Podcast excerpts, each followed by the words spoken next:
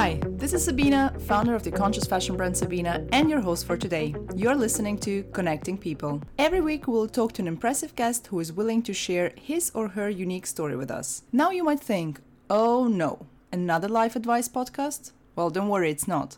This is Connecting People, a podcast that focuses on the journey rather than the goal, celebrating thought provoking people and anyone who strives to make a change. Don't expect advice or a guide to a better life. Our journeys are all different in their own and special way. We want to show that every story is unique and there is no right or wrong when it comes to choosing your path. Our goal is to create a space for people to tell their personal stories, inspire, and of course empower others to think outside the box. Let's get started.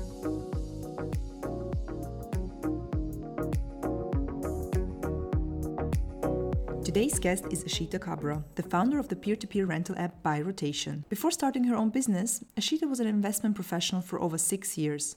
Having traveled to her motherland Rajasthan in India and witnessing the first hand effects of textile waste, Ashita felt the necessity to change something about the fashion industry. Her focus today is to create a conscious and inclusive community that democratizes fashion while making sure not to harm the planet. I spoke to Ashita about the future of rental fashion, how to build a community, and she even shared with us her secret business idea from when she was a teenager. Hi, Ishita. Thank you so much for coming and for your time. Thank you so much, Sabina, for inviting me. Obviously, I know some of your story, uh, but not all of it.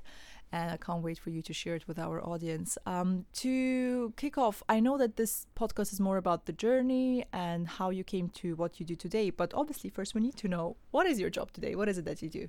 Yeah, so uh, my name is Ishita Kabra, and I'm the founder of UK's first fashion rental app. Uh, we're called By Rotation. Mm-hmm. Uh, we're trying to get people to change their fashion consumption habits. Mm-hmm. Uh, we're saying you can rotate your wardrobe at your fingertips, and you can rent and lend each other's items uh, through a peer-to-peer platform. Amazing. Well, that that was a really good introduction. I feel like you've been doing it uh, far too many times. Was too many times recently. no, but I, I know exactly. I have this kind of five types of introduction depending on what people want from me. Mm-hmm. So mm-hmm. um, I get it. Uh, amazing, but obviously, uh, I think for our listeners, it's kind of interesting to know: is was it always your plan to start first to start your business, but second of all to have this type of business when you were a teenager, back when you were a child? What did you want to become? Yeah, so um, when I was a teenager, I, I knew I wanted to do something in business. I wasn't sure if it was something related to marketing or finance. Mm-hmm. Um, I used to be a prolific web designer um, back in the day of Neopets. So I always thought I'd do something creative, um, maybe, you know, work in an ad agency. Mm-hmm. The other option was finance and, you know, doing something related to kind of accounting or mm-hmm. investments, mm-hmm. Um, which is what you know, uh, my dad has a background in, um, and I've always been very inspired by my dad.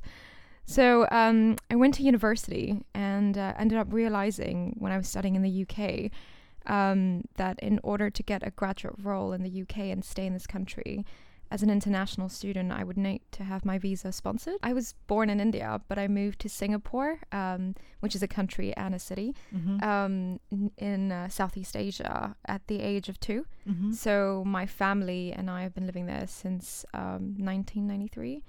Uh, so my parents are still there, but my siblings are scattered across the world. So I've got a sister in New York City, and my brother's actually just recently moved to uh, London, which is great that it's very nice to have family here. My sister also lives here, so one of my sisters, and it's very nice. Yeah, definitely. Yeah, I, I kind of realized um, at the end of my first year after doing two um, advertising internships, one at McCann Erickson and another at like a creative consultancy called Fearlessly Frank mm-hmm. in London. I realized very quickly that um, I needed to have a large company sponsoring my visa, mm-hmm. and that's when I started thinking, what else can I do with my skill set? And I fell into finance. Um, I did an internship and then I ended up getting a placement year. So that's a year in the uh, industry during mm-hmm. your university program. And I realized I loved it. Um, and since then, I've spent about six years or more in investment management mm-hmm. um, at some of the larger asset managers and also the trading floor. Um, as they call it, the buy side and also the sell side. And yeah, I, I didn't really expect to end up you know, founding a fashion tech uh, company. Um, I knew I always wanted to set up my own business. Um, so yeah, that's what I wanted to ask you. So along the way, even though you went for the job and you really loved it and you felt mm-hmm. um, a certain fulfillment doing it, mm-hmm. you still had something in the back of your mind Yeah, and and I wasn't quite sure what the business was going to be and when I was going to be ready. I wanted to spend, you know, that time working um, at like a well-defined organization uh, to kind of hone my skills uh, Mhm. and be, I guess, more professional, more diligent, um, you know, more analytical. Mm-hmm. Uh, kind of understand how it is to be very, very diligent and determined. And I think I picked that all from my work experience um, in the professional services industry. And along the way came the idea for By Rotation. How did you come up with this idea? Was it more because I know some people they write down different type of ideas every day and then at the end of the week they will pick the best one that makes it into the next week and then you do the thing there are different ways of doing it or some people they just wake up and they know exactly or they start with something and it evolves into something else what was your process Yeah, my process actually was kind of clear cut. I mean, I, we, we always joke with uh, my group of friends, like, oh, this would be a great business idea. That would be a great business idea. We should open a bar, you know, um, you know, so all, all kinds of different like fun ideas. But I think this was the first one that I really started considering very seriously. yeah and that was when I was planning my honeymoon. Um, so this was in late 2018. Um, I had the spreadsheet open and I was, you know, thinking of all the cities we'd go to when we go to my motherland, Rajasthan in India, uh, for the honeymoon. You know, the places to eat, the uh, you know museums to visit, Mhm. the stores we should check out, the different landmarks. And I started looking at Instagram to think about the different outfits I could wear, um, you know, to get my outfit of the day. Um, and that's when I started thinking about how come these people tend to be posting photos of themselves in beautiful, lavish outfits that you Mhm. would never see again. yeah And, you know, obviously some people have press loans or they're free gifts. Um, but I wondered what would happen to them after. mm-hmm. And that's when I started thinking about renting fashion and what about taking it a step further than the traditional rent the runway or Y closet. Mm-hmm. Um, and, you know, enable people to share what they already own. Mm-hmm. Um, so that's how the idea of like an Airbnb kind of model um, came but into for fashion yeah Yeah, exactly. and you mentioned that you were kind of waiting until you were ready when do you know that you're ready to um, change careers or to leave your job and kind of a secure life as well because starting your own business there's so many risks that come with it when and how did you know that it's the time We founded the company in April yeah 2019, and um, we started getting picked up by a lot of media very quickly. So within a month's time, you know, Refinery 29, and then the Guardian, which was massive. mm-hmm. Uh, it was great to you know have um, recognition from Lucy Siegle, Mm-hmm. who we really respect as a company as well. And that's when it became real to me that our solution was needed on Mhm. the consumption side of sustainability in fashion. And, um, you know, that's when we started thinking about investing more in the actual product Mm-hmm. and developing a mobile app, which uh, tends to be a very tedious and, well, expensive Yeah. um, investment. And um, yeah, and we started doing that, and it got more and more customer traction and press traction, and obviously friends and family were also very convinced. And um, I have to be honest, I reluctantly left my job in October when our mobile app launched. Mm-hmm. Um, I was convinced that I could do my side hustle, as we called it, yeah um, and just keep going on, and, and you know keep like getting people to help me on the side instead because um, I really enjoyed my full time job and my career as Mhm. well. So it was difficult to leave, and um, but now that I look back at it, um, I knew that if I didn't leave at that point. Um, we would not be taken seriously. We would be taken as just sort of a side project. yeah like a hobby of yours that you're yeah Yeah, who, of someone who just wants to, who wants maybe something more in life. Mhm. And um, in to be honest, I left because I wanted to be taken seriously, Mhm. not because I just decided, you know, I don't have any more time because I love to do things around the clock, even on the weekends. yeah and did you tell people at work what you were planning to do Um, I think some of my colleagues kind of knew I was doing this weird fashion thing. for the transparency of telling how I know my guests on the podcast, because uh, obviously it's a, kind of a networking podcast as well, Mhm. not only, but still. So uh, we met, I think it was on LinkedIn that you texted me. Yeah. Yeah. So LinkedIn is a great tool. Um, so you just Definitely agree. m- definitely message the people you find interesting. Um, so you messaged me and you just asked if you can pick my brain, I think, and meet for a coffee because you have a business idea, Mhm. uh, and I love these kind of things. and if I have time and my time allows it, I'm always up for that. So that's how we met. And so basically, I heard um, about By Rotation before it even went kind of life life in terms of an app. That's true. Yeah. Th- that's very correct. And um, I was very grateful for Sabina to make the time because she was obviously very busy. Thank you. Um, I remember because you, you were also lecturing at the same time as well, and you was- managed it to was find a an mad evening. week as well. I remember. Yeah. yeah, and we met at the Marks and Spencers food hall Exactly. in Victoria. Yeah, um, and that was great. You know, um, and and I kind of wanted to pick her brain about should I leave, should I not leave? And actually, Sabina, um, you said a great thing to me, which is look, if it doesn't work out, then there are plenty of options for you anyway, because you'll learn so much more having gone full in. Um, and that's when I kind of realized that I need to go all in and, and see where this goes. And I feel I'm really good in giving advice, but not, I'm not always following it. you know how it's always easier to like uh, look at situations from outside. but that's good, I think, because Yeah. you can be your worst critic. It's true, yeah. So now we kind of jumped ahead again. Uh, Sorry. sorry for the transparency of how we met. So the people at work they knew what you were doing and that you are ready to go full in. Well, not really, because I, I always was convinced myself Yeah. that I could do it. Yeah. I can make this a side hustle for as long as possible. Yeah, Um, and and then you know I'll, I'll see what happens. Right? There was there was no plan as such that I'm definitely leaving on this date, but it became more and more obvious with a lot of um, sort of traction that we were getting that it was important for me to leave and start really you know taking the taking the the company at its reins yeah, as you would say, and um, you know, show who I am and be more available.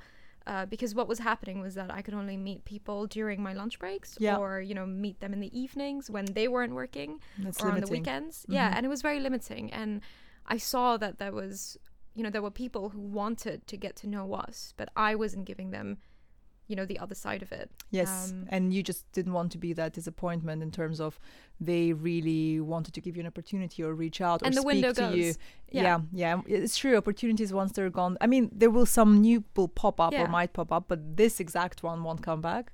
Yeah, Yeah. and and so I remember when I finally made up my mind that I'm gonna leave, and again Yeah. that was hard, and you know my family was very supportive and told me just do it. You Yeah. know, you you you'll figure it out if it doesn't work out. And when I finally told my team and my manager, um, you know, they told me to reconsider and come back to them on the weekend because I told them on a Friday. And you know, when they asked me again on the Monday, "Are you sure you want to leave?" We we can forget that we had that conversation on Yeah. Friday.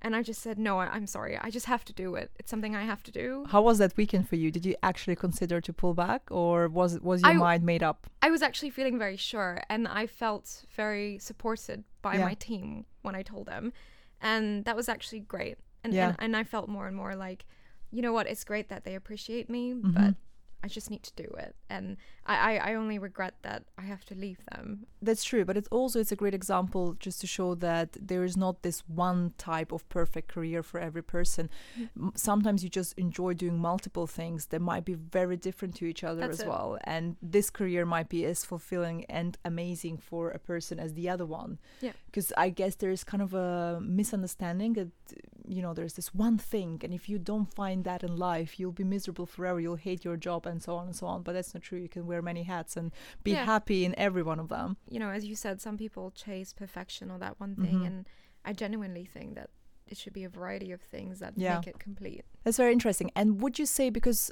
obviously going from finance to fashion, these are quite different industries, I would say. Uh, did you feel like um, there's either a certain lack of, of respect, or maybe the other way around, that you were shown a lot of respect by the one or the other industry? Um, transitioning from one to the other, would you say that people maybe misjudged of what you're trying to do in the finance industry when you told them it's fashion? And do you feel like the fashion world is more open to those who have a background in fashion or the ones who switch careers?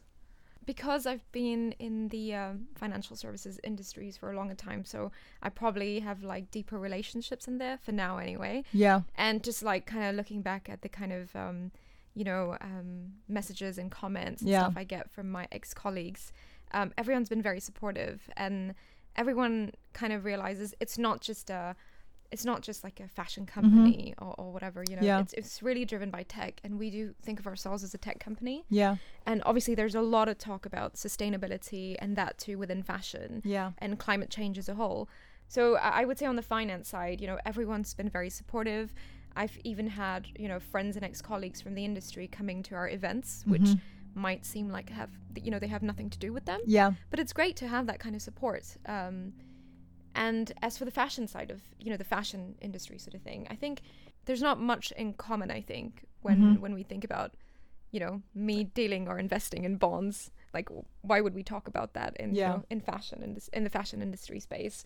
But I think in terms of the differences um, in the fashion and media industries, there's definitely I, I honestly feel there's a bit of um, you know it kind of matters who you know and it kind of matters um, that you need to get there 1st and then Mhm. people will be supportive or I, I- I don't know off you um, Yeah. and you know sometimes that kind of feels like you know sharp elbows kind of culture Mm-hmm. and it's funny because in finance if um, you know you would be found out if you Yeah. weren't good and if it was just based on connections Yeah. so there's a lot of merit based um, you know culture in finance Yeah, which yeah. i'm very very supportive of and, Yeah. um, you know and may- maybe that's just me um, having a different experience so far in the beginning Yeah. but um but I, I definitely feel like you know you end up sort of finding your tribe as we talked about last Yeah, night at yeah. another Yeah. sustainable fashion event you end up finding your tribe and um you know I spoke to some of my previous guests um, about it how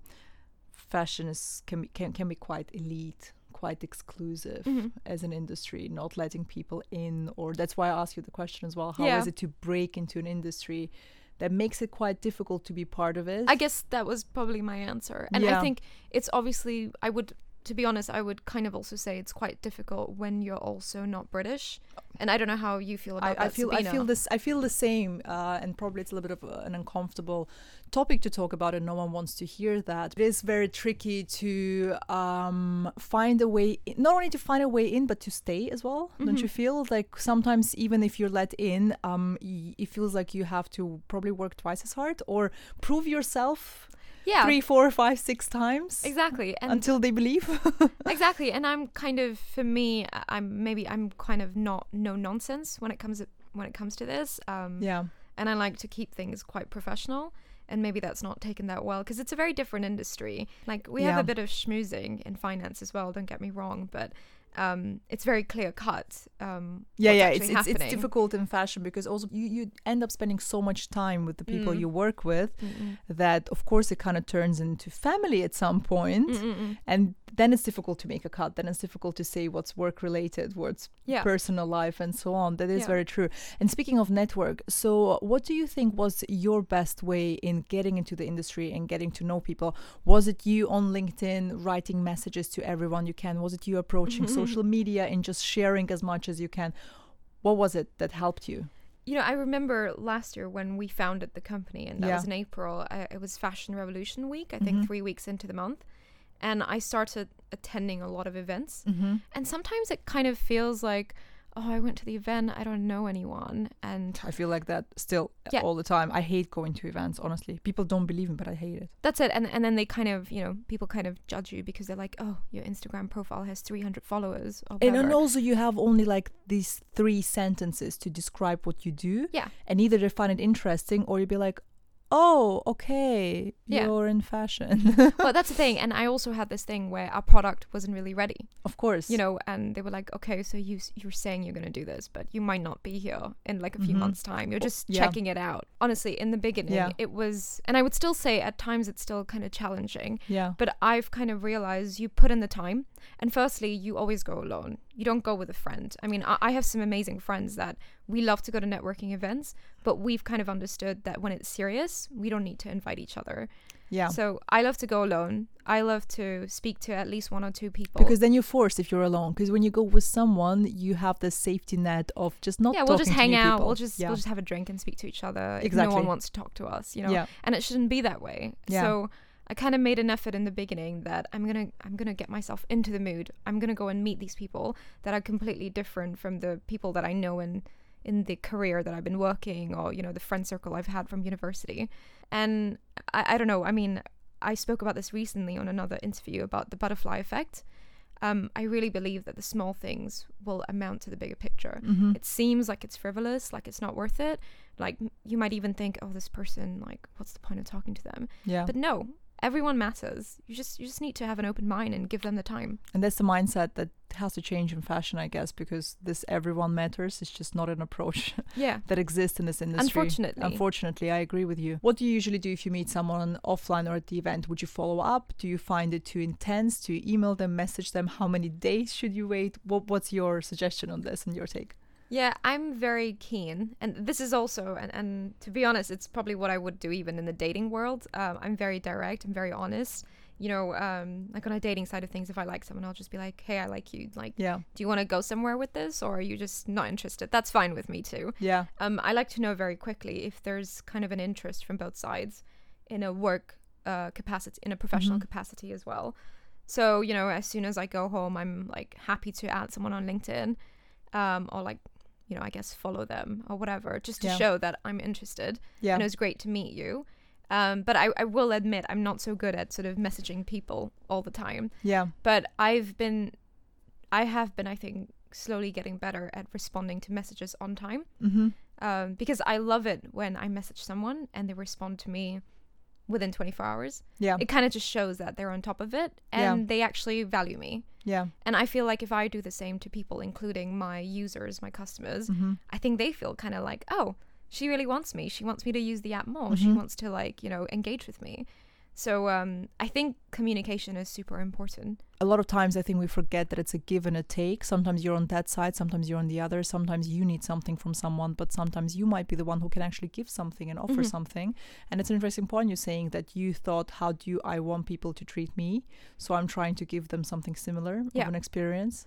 Well, very interesting. Um, so I, I'm someone who definitely follows up on LinkedIn if I meet people um, offline or even Instagram. I find it sometimes easier. Maybe that is too intense and too personal, but it definitely works in the fashion industry, I would Okay. say Yeah. when you're on LinkedIn, a lot of people don't share anything on LinkedIn. So once you connect, it might be a lost connection unless you message each other. Yeah. But on Instagram, people would share especially stories now and then, and they might pop back into your mind Yeah. after a while because they appear on your screen. Well, I mean, I guess maybe this is like a separate question. And I kind of still am struggling on how much I want to share on my personal mm-hmm. with people who are in my friends. That's what I'm also discussing, also within my team, because my team um, always says that I should share more personal content, not like personal, personal, Yeah. but my face Yeah. on, the, on the brand page. Yeah. And I felt very uncomfortable with that for a very, very Mhm. long time because I really saw that this is the brand and this Mhm. is me as a person. And while one influences the other, Mhm. I want to keep it separate. It is difficult to find a good balance of not oversharing, but also Mhm. letting people into your own world because obviously being a founder is special um, in a lot of ways. And I think people are not buying into a product or a brand, they're buying into someone's story. Yeah, I agree. Yeah. And I think it's important to be honest Yes. o- on that channel as well Yeah. and not just always share your wins. Uh, were you scared of failing when you left your job? Um, yes, definitely. What do you think? What is the what is the definition of failing for you? Uh, obviously, it's the very obvious one. Like Yeah. nothing happens with the product, and you know we, we kind of wrap up within two three years, and that's it. Yeah, Um, so like a natural death. Um, so dramatic. yeah. Um, and I guess the the other thing is also sort of um, I guess not really being a good leader. The first few you know um, entrepreneurial projects that you embark on, they might not lead to any success. yeah. And I I kind of th- this is almost like a journey for me to figure out if I can be a leader Mm-hmm. when it comes to business.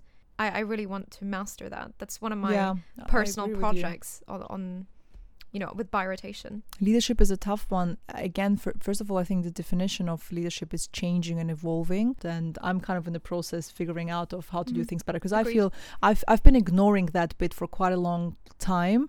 First of all, I think the whole startup and, and founder scene in fashion within the fashion industry changed. Back then, there was kind of still more traditional design companies, less hashtag companies, less innovation. You didn't see yourself as a business person. You didn't see yourself as you have to be a leader as well. a into that creative. Exactly. You're the creative. If you start something and then somehow it evolves. No one Yeah. knows how. no Some one business people come in and they make it a thing. Exactly, Yeah. exactly. Which is very different these days. A lot of people are trying to take control over Yeah. different situations and different aspects of their businesses. And that's why this question appears of what is a good leader within this industry? Uh, Mhm. how do you approach things and what is failure? And coming back to the question about failure, do you feel that if we would all focus more on the journey rather than the goal, then can it be a failure if the journey was so intense and incredible? No, I, I definitely think it's Yeah. it would be a success in terms of personal development. Mhm. Um, I, I can be quite goal oriented though. It's just Yeah. the way that I've been sort of brought up and trained. Um, but yeah, no, I completely agree. It is really about the journey. And you know, on that note, um, as a founder, and I'm sure Sabina, you would agree, like some days are amazing, some days are horrible. Yeah, and, the highs are high, the lows are low. Yeah, Yeah. and and you know, from from both of those things, I feel like there's a lot to learn, and it's Yeah. very humbling because you kind of realize who you are and how you're developing Yeah. how you take successes and how you take bad days or failures. Failures being like, oh, like a simple like, oh, I wanted this, I couldn't get this, Mhm. that sucks. Like I'm upset. But how do you kind of react to it? And I really, really like seeing myself develop, Mhm. um, and also how I kind of have been working with my team and other people who are very passionate about Yeah. By Rotation. That's very inspiring to me. Mhm. And um, you know, if if By Rotation doesn't work out, I will be much more prepared for anything else I set out to do in the future. But sometimes it, it something doesn't have to end drastically and then something new begins. Sometimes there is no line between things. Sometimes it evolves. Mm-hmm.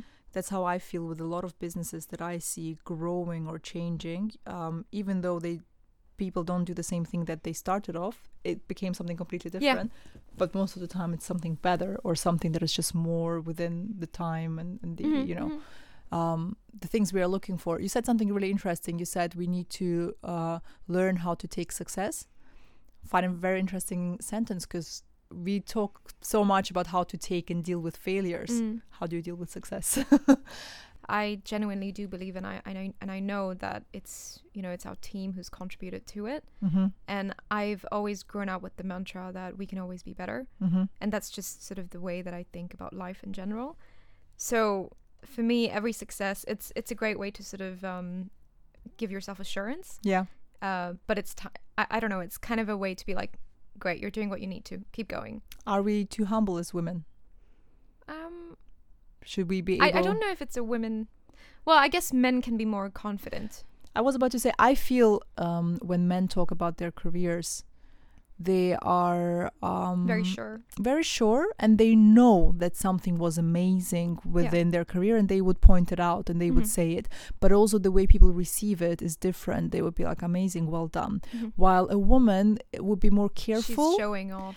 exactly because exactly because if she would describe a similar career in a similar way um she probably used different words different Mhm. vocabulary different tone maybe even trying to balance out failures and success Mhm. to be more human and more Mhm. authentic because Mhm. she cares about that side as well that's Yeah. why um i kind of like to know if you think that we are too humble we mm, like women we women I guess maybe as a generalization, yes. Yeah. But in my experience, um, I've worked mostly in a male-dominated Mm-hmm. industry, and I've always had a very good experience working with the men that I did. And you know, I was always the youngest person in the room, and also potentially the only female. yeah And I actually think that really built up my confidence, and Yeah. my male colleagues were Mhm. instrumental in doing Yeah. so. that's very interesting Yeah, I, I actually that's a very rare story because um i know people working in similar industries and mm, yeah it depends how you take it. I would slightly disagree and challenge that maybe a little bit because I feel that uh, quite a lot of times people tell us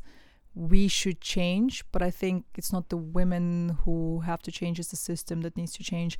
Obviously, if you are in a system that gives you less chances and less opportunities, and there is a reason why you were the only woman, Mhm, most mhm. of wh- why is that? You know, Mhm, why mhm. were there no other women? Why did you have to be put in a position in the first place where you had to take things or Mhm. handle them a certain way?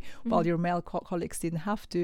I think that's the question here. Like, um, let's not fix the women, let's fix the system. And I think maybe just like surround yourselves with supportive male figures, and and And Because there are- as there are loads there. Yeah, there, yeah, yeah. For, On both sides, there there Yeah. are also women out there who are not supportive at all. I think in general, having people around you, as you mentioned before, how your parents were so supportive and your previous team was supportive, it changes your mindset. Uh, having a positive mindset can do a lot Mhm. to the overall outcome Mhm. of what you're trying to Yeah. achieve. I agree with that. But so I feel like it started from a teenage years, but it was like a whole roller coaster run through, through the career so far. Uh, if you would have to summarize now through going back to everything that happened so far, what do you think were the three milestones? so the first one I think for me will always stay with me, uh, which is when I was 13 years old. um, I ran a very successful message board for graphic designers. Tell us more. uh, it was called Radiant MB. Um, and I had a website called juvenilcasualty.net. It's really embarrassing. So you didn't mention that when Sorry. we asked you about your teenagers. You were like, oh, I, I, I wasn't sure if I'll be an entrepreneur. Here is proof. She Yeah. lied. um, yeah, and and um, I used to sell my designs online um, to like people I never met. Um, you know, and I never, I don't even know where they are now. Um, and you know, they used to like pay me on PayPal and stuff. Good old PayPal, still Yeah. around. yeah. Um, so that was kind of cool. And that's when my dad was like, "What are you doing until like 2 a.m. on your computer?" And he was like, "You're selling online? That's wow!" And he was very proud. Of so that was course. great. And Yeah. he's very happy with that. For- and that how with me. long did you do that? Um, I guess all the way until I was 18, and then I had a social life, and I tried to be cool. And I guess the second is um, I'm trying to think. Well, the second is um, graduating with the first class. Mhm. Um, just working really hard and ensuring I got the grades that I wanted to, um, you know, um, you know, set myself up for a good Yeah. future and make sure no one can kind of question that side of the equation. Mm-hmm. Because a lot of times people st- still ask about academic qualifications Yeah. especially in finance. So I just didn't want that to be like a it's like a box ticking exercise Yes, essentially. yes. Um and I guess uh well and and that plus if I can add in my graduate role Mhm. um which uh, I was working at UK's largest um, asset manager, Mhm. Standard Life, and it was kind of like the dream role that you know everyone would want if they worked in finance. So It was amazing, and that was a great ride. I um yeah, I really really enjoyed my years in Edinburgh. And then um, the last thing is By Rotation, obviously. Yes. Um, and I think with By Rotation itself, I mean, there've already been great things that we, I feel, that our team has accomplished together. Uh, one of the things I'm very, very proud of, um, besides having more than 9,000 users already, is um, our when we launched, we were featured by Business of Fashion, Mhm. and for me, it's it's nice to have reputable, um, you know, like journalists, people covering us, Yeah. because it actually really uplifts our brand and our company, and gives us credibility beyond Yeah. just um, you know, like besides just being in a column mentioned as one of the services or something. Mhm. So it that just helps the day-to-day business i guess when you pitching the next time and spreading the word about the brand you have some validation behind your back. Well very nice. I love i love these milestones. I find it always very interesting because i find it difficult to summarize and wrap up what happened because a lot of things happened. Coming back to i feel like we talked kind of a lot about teenage times but not enough because i love these times i feel like this is the most depressing time in our life I, I hope at least i didn't see the other side yet if you could go back in time and give your younger self your online selling younger self Yes. one advice what would it her. be yeah, I, I guess it would probably be. Um, I should have maybe continued doing what I was doing more Mhm. uh, on the online selling side. Um, I mean, all those skills have kind of come back full circle Mhm. uh, because I used to be an adept web designer. I understand UX, so user interface and user experience, Mhm. very well when it comes to designing and even the back end of Yeah. our mobile app. It's been very useful with that um, because we are a tech company at the end Yeah. of the day. And um, you know the the other angle to it to web designing is obviously the aesthetics. yeah So uh, I know how to graphic design and I know like what I what our brand looks like and what we're trying to be. yeah So I think that's been very useful, and I wish I did more of that. Yeah, and I feel like I don't really get the opportunity to talk about those days, you know, when I had black nail polish on and used to like graphic design after school.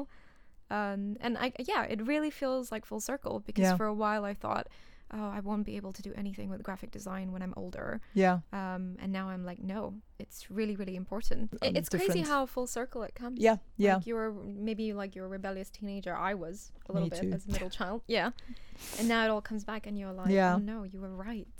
you were right Yeah. so you would tell your younger self you were right keep going no, my parents. your parents you're like Yeah. you're not right but still keep going Yeah, and and um definitely the graphic design thing. Yeah. I shouldn't have let it go. Yeah Anyway, but you know you, you start. I'm returning, as you yeah said. i was gonna say you're, you're returning um talking about skills what do you think is the skill of the future yeah, I think um it's probably collaborating, Mhm. collaboration, if that can be a skill. yeah um, and you know as in my previous role as an investment analyst you tend to it was kind of like a like a lone ranger thing mm-hmm. like you know you kind of you meet companies and you decide if you want to invest in them Yeah. on your own so you, you could actually like work at your desk and not talk to anyone for a whole day if you wanted because you're working on your thesis Mm-hmm. But now I feel like a lot of businesses, and especially if you're trying to set up your own business, Yeah. you really need to learn how to collaborate with other people if you want to be relevant. Yeah. Uh, partnerships, you know, whether it's on a business level or whether Yeah. it's also kind of networking level, like you want to meet people, Mm-hmm. um, and also within your team. You know, if you want to make sure that you're working with them and you're including them in the journey. Yeah. And then collaboration with your customers because you because it's a community and you want to make them feel involved Yeah. and it's not just you pushing product or like marketing to them all the time. Yeah, amazing. Thank you so much. It was such a great conversation, and thanks a lot for sharing. I- I'm so excited uh, that we got to find out about your teenage secret. Thank you so much again, Sabinna. Thanks so much for coming. Thank you. Thank you very much for listening to this episode of Connecting People. We hope you enjoyed it.